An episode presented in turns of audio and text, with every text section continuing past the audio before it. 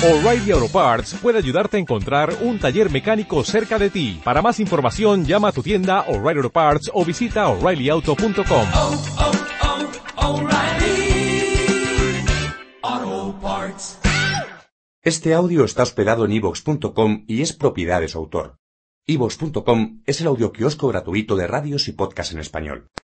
El cortijo de los Galindos se convirtió en el escenario de una serie de crímenes que conmocionaron al pueblo sevillano de Paradas y a la España de 1975. Cinco trabajadores de la finca fueron asesinados de tres formas distintas, a cuál más cruel. Alrededor de estos asesinatos muchas preguntas y ninguna respuesta. 33 años después, el crimen de los Galindos sigue siendo un misterio sin resolver. Aún hoy son muchos los interrogantes sobre quién o quiénes fueron los asesinos y qué pudo motivar tal barbarie. El escenario fue un cortijo sevillano donde en una calurosa tarde de verano, a la hora de la siesta, se desató la tragedia.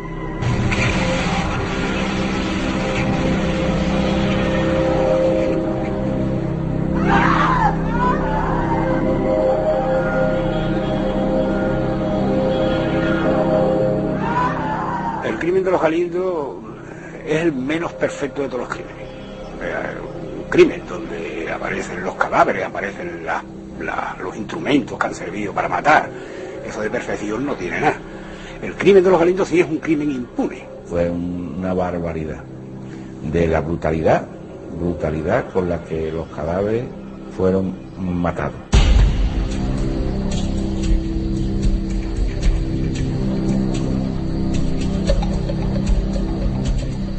22 de julio de 1975, a las cuatro y media de la tarde, salta la alarma. Unos agricultores ven como una gran columna de humo se eleva en el cortijo de los galindos.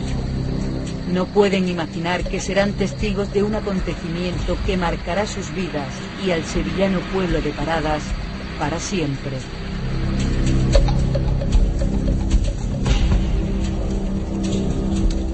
Dirigidos por un cabo de la Guardia Civil, los jornaleros y algunos vecinos del pueblo se disponen a descubrir la magnitud del horror. Sospechan que el incendio ha sido provocado. La vivienda del capataz está cerrada con un candado. No parece haber nadie en el cortijo. Todo resulta demasiado extraño.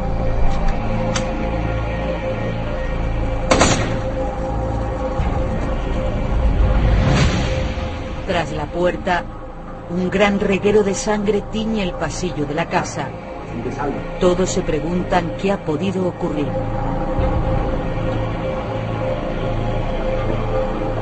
Siguiendo el rastro de sangre, llegan a un dormitorio, donde encuentran el cuerpo sin vida de Juana Martín, la mujer del capataz de los Galindos. Junto a ella aparece una herramienta de hierro con la que probablemente ha sido golpeada hasta la muerte. Juana tiene la cara totalmente destrozada.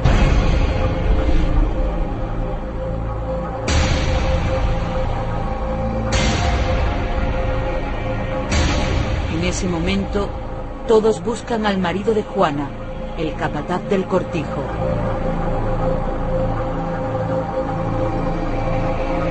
Durante la búsqueda los vecinos descubrirán lo que se esconde tras las cenizas.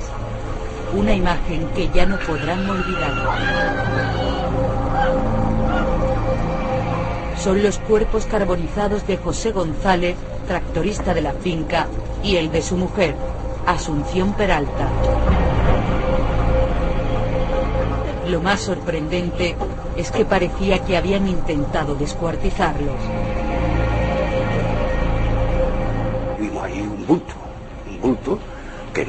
Coger más que con un viergo y una pala y lo que salió fue un trozo de cuerpo. Pero inmediatamente que lo sacamos se vio que había otro al lado, ¿eh? pues ahí hay otro cuerpo. Los cadáveres se intentaron quemar efectivamente porque querían eliminar pruebas. Es más, el cadáver eh, del varón, que era Pepe, tenía encima una canana, una canana puesta, pero no abrochada por atrás, para que destruyeran, con todos cartuchos ardiendo para que destruyeran más el cuerpo. No quiero ni pensar que si yo no me doy una vuelta por el pajar aquella noche, posiblemente todavía lo estarían buscando a Interpol, a la pareja. Prácticamente no dio tiempo a asimilar la magnitud del suceso. En tan solo unos minutos se habían descubierto tres cadáveres en el sevillano cortijo de los Galindos.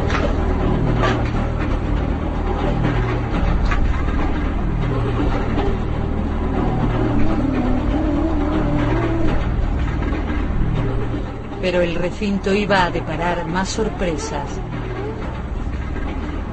Entre la paja hay otro cadáver. Los presentes retiran el sombrero que cubre su rostro. Reconocen a la víctima. Es Ramón Parrilla, tractorista y empleado habitual de la finca. Su cuerpo presenta varios impactos de bala. Es la única persona que mataron a tiro ahí. Ese que lo vieron venir, ese no. Los demás los mataron con, con lo que había por allí, con los hierros, el pajarito, la escopeta, con el cañón, ¿eh?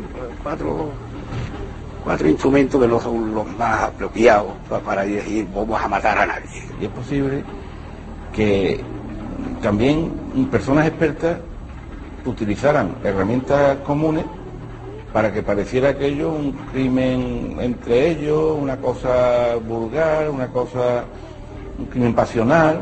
Este ahora mismo le doy con lo que tengo en la mano. Pero bueno, también personas expertas pueden hacer ese juego para que parezca mm, lo que no es. Había que avisar al marqués, propietario de la finca, y a su administrador, que supuestamente desconocen lo que está sucediendo en el cortijo. Ambos tenían coartada.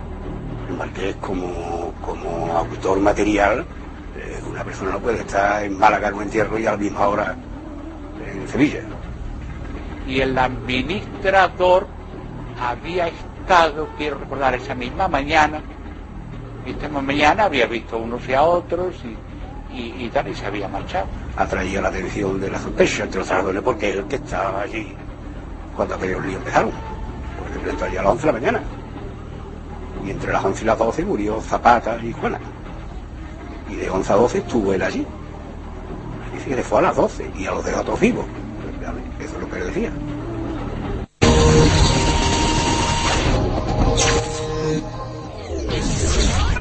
El rumor de lo que estaba sucediendo en los Galindos se extiende imparable por el pueblo de Paradas. Los vecinos querían ser testigos junto a los medios de comunicación del macabro crimen. aquello era un festival, vamos, y había todos los trabajadores, eh, se corrió la voz por el pueblo, allí iban personas a puñados, hacían fotos de- del sitio, a algunos les interesaba a lo mejor poner la pieza del pajarito allí delante de, un- de unos colchones, allí lo ponían y la, y la- y la pasaban de un sitio a otro. Eh, aquello fue, vamos, aquello fue una feria. Cuatro personas habían aparecido asesinadas. Juana Martín, de 53 años, esposa del capataz. Ramón Parrilla, de 40, que trabajaba como tractorista del cortijo. José González, de 27 años, también empleado de la finca. Y su mujer, Asunción Peralta, de 33 años. Todas las víctimas tenían alguna vinculación con el cortijo. Pero hay una ausencia que llama la atención. ¿Dónde está Manuel Zapata, el capataz? En un primer momento, todos coinciden en señalarlo como el cruel autor de los crímenes. La Guardia Civil rastrea la zona en busca de Manuel Zapata. En paradas, esa noche, nadie duerme. Era tremendo para, para Parada. Claro, no había aparecido, aparecido todavía el eh, Zapata, entonces Zapata era el culpable de todo, inicialmente. Desde el martes hasta el viernes que apareció, todo el mundo estaba buscando a Zapata, por supuesto, vivo. Pero se perdieron tres días buscando a Zapata. Y esos tres días dio lugar a todo. Porque todo el mundo había cogido las herramientas, todo el mundo había cogido los cines, todo el mundo había pisoteado aquí, todo el mundo había cogido lo otro. Y claro, así difícilmente después puede uno decir, esta mano tenía este cacharro, este pieza, cuando allí había huellas de, de 5.000.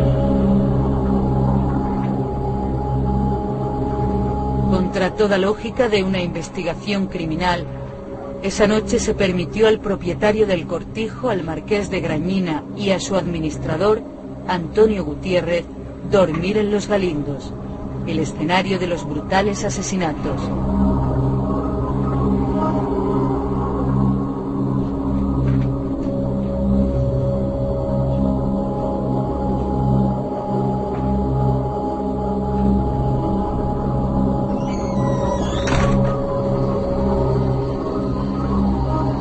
Lo cierto es que el marqués permanece en su cortijo los tres días siguientes al crimen.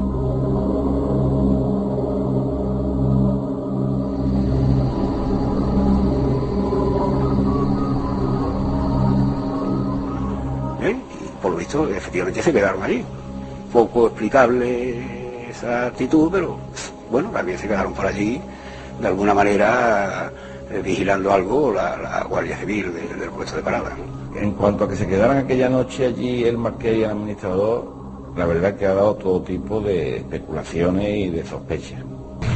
Eh, hombre, yo en primer lugar le digo que si yo tengo interés en que aquello se descubra adecuadamente, yo cierro el cortijo, acá allí no entra nadie. Se aflojó, ciertamente se aflojó la vigilancia.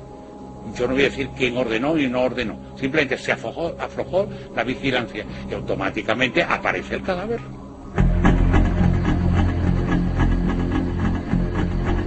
Precisamente fue ese tercer día cuando misteriosamente aparece un quinto cadáver en la finca. Es identificado enseguida. Se trata del capataz Manuel Zapata. El supuesto asesino al que todo el mundo buscaba se convertía así en una víctima más de la incomprensible matanza. Su cuerpo aparece en avanzado estado de descomposición, oculto entre la paja. Se sospecha que ha sido trasladado hasta allí, porque la zona donde aparece ya había sido inspeccionada sin éxito días antes.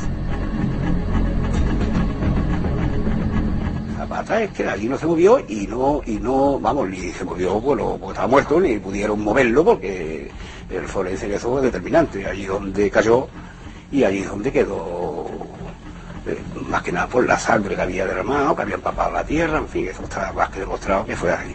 Las larvas se habían reproducido bárbaramente. Esto quiere decir que había estado allí, que había estado expuesto a, a la intemperie, eh, al calor. O sea, el pobre de, de- de Zapata llevaba allí pues, desde el primer día.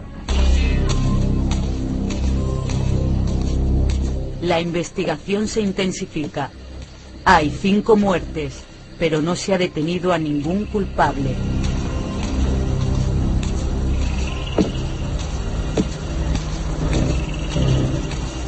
Daba la impresión de que el pueblo sabía más de lo que aparentaba, pero nadie abría la boca. Ante las presiones, la Guardia Civil interroga a posibles sospechosos para obtener datos relevantes, pero no lo consiguen. Hay gente que creen que saben cómo pasó y, y cada uno tiene su historia. Indudablemente el que más sabe es el que intervino, y que en mi opinión todavía está vivo, uno de ellos, de los que intervino por la tarde en la muerte de, de Pepe, el tractorista y de su mujer. Finalmente, tras meses de investigación, se determina que el asesino está entre las víctimas del conocido ya como el crimen de los Galindos. La policía señala como culpable a José González, el tractorista de la finca que había aparecido carbonizado junto a su mujer. Se cree que el móvil fue pasional, porque años atrás González había pretendido a una hija del capataz y este se opuso a la relación. Primero la Guardia Civil y después la policía intentaron cerrar el caso diciendo que había sido eh, solamente González y que además después se había quemado, pero ¿cómo se va a quemar este hombre? En fin, es, que era im- imposible, ¿no? No, no era creíble. Yo he llegado en estos años que han pasado a oír de personas de mucha autoridad que esto era un crimen rural. No, señor. Que esto era un crimen pasional. Pepe que si pretendió a una hija de esa... No, señor. Pero el caso volvería a dar un giro al hacerse público un anónimo que plantea nuevas dudas sobre la autoría de los asesinatos. En esa misiva, un tal Juan se declara autor a medias del crimen. Asegura que alguien le pagó 10.000 pesetas por matar al capataz y que le amenazaron para que mantuviera la boca cerrada si no quería acabar como las víctimas. Eso confirmaba un poco más que a, Pepe González lo habían matado. No que él había matado a la gente y después había tufado con el humo de, del pajar, que son los más absurdos del mundo. La autoría de los crímenes seguía siendo un misterio.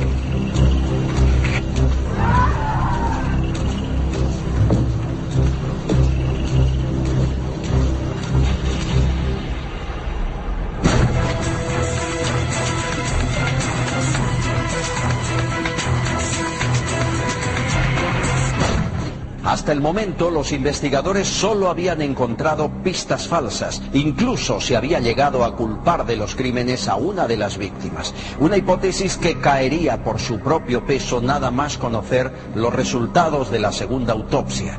Los forenses revelarían además otros secretos hasta entonces desconocidos. Diez años después del crimen de los Galindos, la expectación sobre el caso vuelve a estallar cuando se autoriza la exhumación de los cadáveres. La segunda autopsia, practicada a las cinco víctimas por el doctor Luis Frontela, fue determinante. Se había culpado a un inocente. Se ha llegado, gracias a las exhumaciones y segundas autopsias que efectuamos, a reconstruir y saber perfectamente lo que sucedió se ha llegado a una conclusión importante. Se creía que el asesino se había suicidado y luego estaba reducido a cenizas. Esto pues fue para mí desde el punto de vista personal una satisfacción enorme porque eh, la madre de José González vivía en parada con el estigma del comentario sobre su hijo. Pero este segundo informe forense además aportaba algo revelador e inesperado. No solo había que buscar a un asesino, sino a varios. Pudimos apreciar aproximadamente la talla que pudiera tener el autor, los mecanismos o los modos de actuación del autor o autores y definimos que eran dos personas que habían intervenido. Yo tengo la seguridad de que por la mañana intervinieron dos personas para matar a, a Zapata y a su mujer. Y por la tarde intervinieron dos para matar a Pepe González y a su mujer. Por la tarde ya en mi teoría ya se incorporó una tercera persona. Yo lo que, lo que puedo decir es, por sería un disparate, quién vino por la tarde a ayudar a matar. Por muy convencido que esté yo de que, de que sé quién es. El informe Frontela estableció el supuesto orden de cómo se sucedieron los asesinatos. Fue una reconstrucción exhaustiva de la matanza. Aquella tarde del 22 de julio de 1975, el primero que se enfrentó a la muerte fue Manuel Zapata, el capataz de la finca.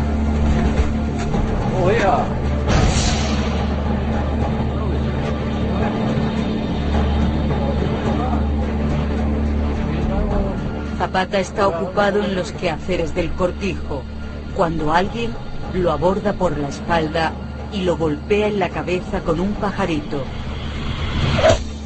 Una pieza de la máquina empacadora de trigo. Lo remata con violencia con otro instrumento de labranza.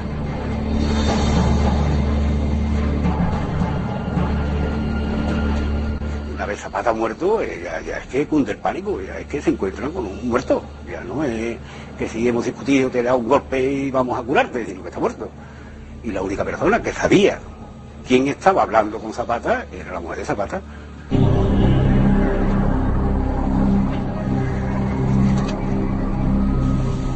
Los asesinos ocultan el cadáver de Manuel Zapata bajo la paja.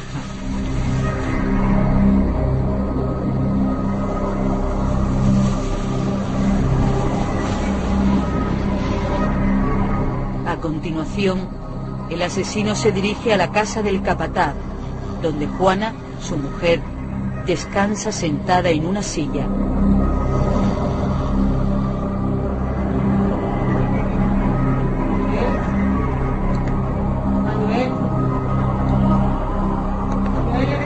Allí es sorprendida por alguien que la golpea brutalmente en el rostro con el mismo arma utilizada contra su marido.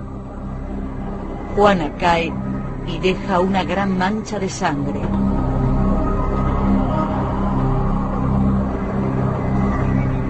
Asesino quiere ocultar su cuerpo y lo arrastra hacia una de las habitaciones.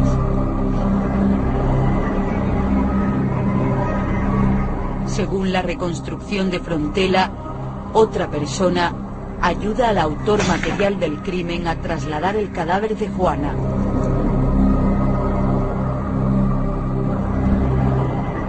Quien entró, como es natural, tenía que ser alguien de confianza, entrar en su casa a nadie, y empezó uno solo, tirando de las piernas y arrastrando el cuerpo.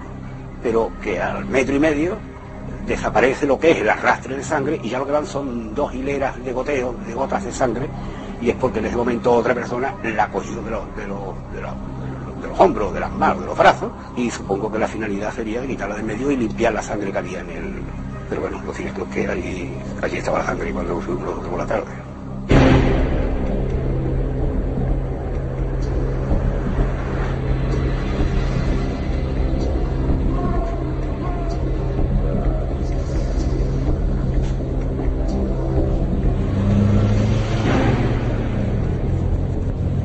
Asesinos escuchan cómo se acerca un coche. Es entonces cuando huyen de la habitación. En ese momento, José González, uno de los tractoristas, llega al cortijo junto a su mujer, Asunción Peralta, a la que acaba de recoger en el pueblo. Habían mandado a Pepe por eh, Asunción al pueblo. Para mí, personas conocidas y de autoridad frente a Pepe. Si va por su mujer a un escenario del, del crimen, porque parece que ya podía haber algún, algún muerto allí en parada, hombre, es complicado de entender, ¿no? Yo no quiero, mm, no quiero decir si se intervino o no intervino, como se ha podido especular, no lo sé, pero es rarísimo que fuera por su mujer. Al llegar, Asunción se dirige a la casa del capataz en busca de su amiga Juana. Al entrar, se asusta al ver el reguero de sangre y sigue su rastro. Aterrada, observa el rostro ensangrentado de Juana, que está tendida en el suelo. Asunción la atiende, creyendo que la mujer del capataz puede estar con vida.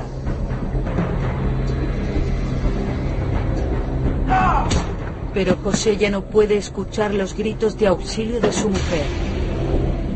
Será otra persona quien acuda a su llamada. Asunción no escucha los pasos que se acercan por detrás. Ella también cae abatida por un golpe mortal en la cabeza.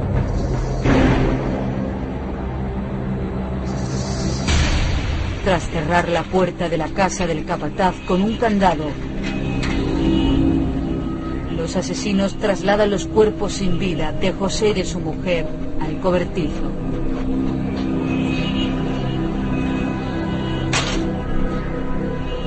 Allí, los asesinos intentan descuartizar los cuerpos del matrimonio.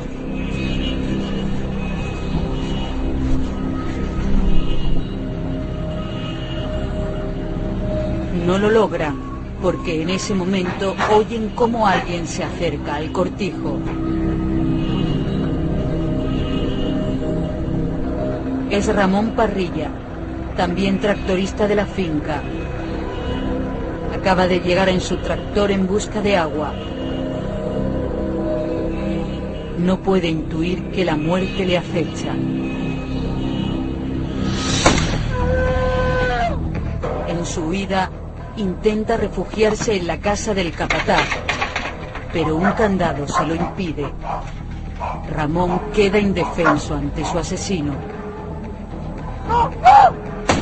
Finalmente, es alcanzado por un disparo mortal a quemarropa.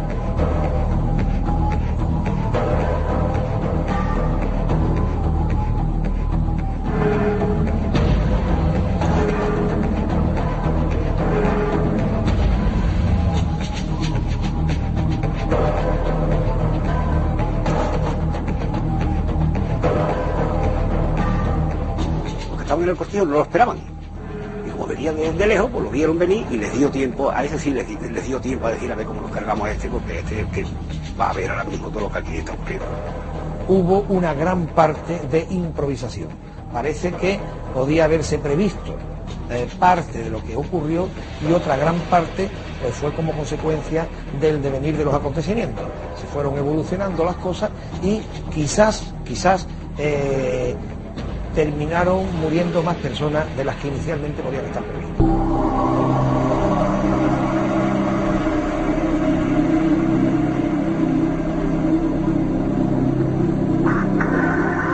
Los asesinos regresan al cobertizo donde yacen sin vida los cuerpos de José González y su mujer, Asunción Peralta.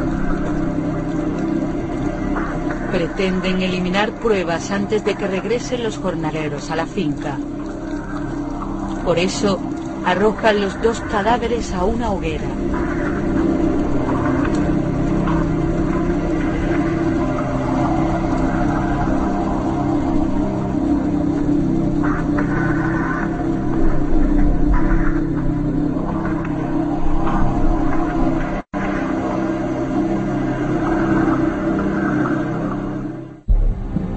El informe aclaraba cómo murieron, pero aún faltaba por determinar quién y por qué.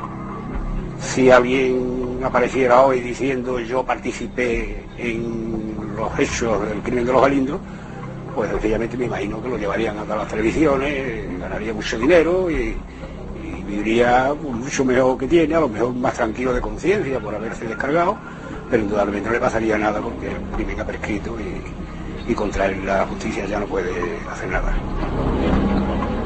¿Qué interés tenía alguien en asesinar a cinco trabajadores del cortijo Los Galindos? Se fabuló con las posibles hipótesis. En la novela Los invitados de Alfonso Grosso, llevada también al cine, se insinuó que en el cortijo existía una plantación de hachís que conocían las víctimas. El autor reconoció que todo fue fruto de su imaginación. También se descartó la hipótesis del crimen político. Se especuló que en aquella época, en 1975, los muros del cortijo acogían reuniones militares que preparaban un golpe de Estado ante la inminente muerte de Franco. El móvil que cobró más peso fue el económico. Es un tema económico el que había por medio, yo estoy seguro de eso. Que no se haya podido probar nada, eh, no quiere decir que yo no esté convencido, o por lo menos tenga el convencimiento de que ahí el dinero andaba por. Y no precisamente los muertos son los que más aprovechaban el asunto. Esa gente cocían cosillas, o conocían cosas, pero, pero no porque fueran ellos los, los artífices de un camuflaje de grandes cantidades. Se sospechaba que en el cortijo se llevaba una doble contabilidad. Parte del trigo que se producía no se declaraba al gobierno de Franco, sino que se comercializaba en el mercado negro.